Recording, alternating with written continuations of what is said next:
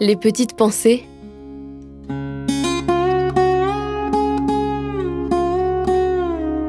Terroir, héritage et savoir-faire. Le jardin de germes d'espoir. Dans les familles qui viennent ici, on peut avoir des personnes qui vont euh, nous suivre pendant 2-3 ans et repartir, comme on a des familles qui sont là depuis le début et qui sont toujours là. On demande aussi qu'il y ait quand même un peu un investissement des personnes euh, par rapport euh, au fait d'apprendre, de pouvoir participer d'une façon ou d'une autre. Alors on essaie de s'adapter à la réalité des familles, parce que pour certains, ils pourront avoir du temps, donc ce sera pour eux facile de venir, et puis pour d'autres, ça va être compliqué pour beaucoup de raisons.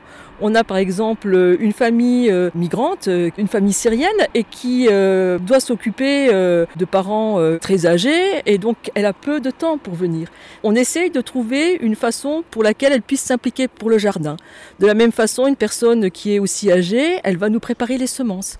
Donc elles vont s'investir à l'échelle de leurs possibilités pour arriver à participer à la vie du jardin et d'autres, elles vont vraiment apprendre de sorte à pouvoir être en autonomie plus tard.